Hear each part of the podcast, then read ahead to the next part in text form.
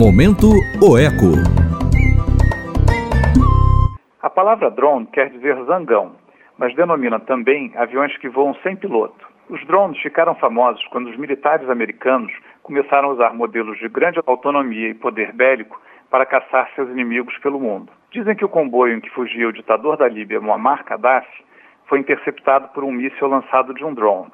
Felizmente, essas máquinas também têm usos pacíficos, entre eles a conservação. Pioneiro na área, Lian Ping Ko, do Instituto Federal Suíço de Tecnologia, diz que a ideia lhe surgiu depois de um dia fatigante de trabalho em densas florestas de Sabah, na Malásia. Cansado de transportar equipamentos pesados para o campo, ele resolveu juntar o útil ao agradável. Como também era aeromodelista, criou ele mesmo seu avião. Lian conseguiu montar um drone autopilotado pelo custo de 2 mil dólares, um décimo do preço de um modelo comercial civil. Ele comprou um aeromodelo e o equipou com piloto automático, software aberto para programar as missões e câmeras de foto e vídeo. Conseguiu montar um modelo com autonomia de 45 minutos e alcance de 25 quilômetros. Na natureza, a função da engenhoca é de observador e fiscal.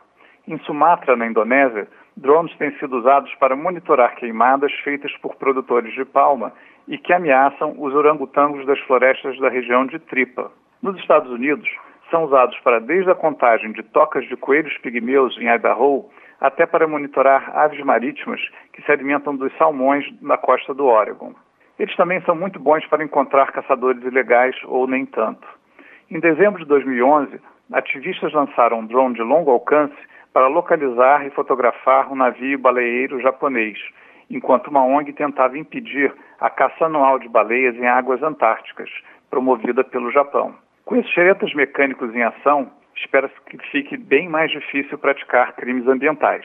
Eduardo Pegurier, editor de Oeco, para o Salão Verde. Momento Oeco, uma parceria Salão Verde e site Oeco. Acesse www.oeco.com.br.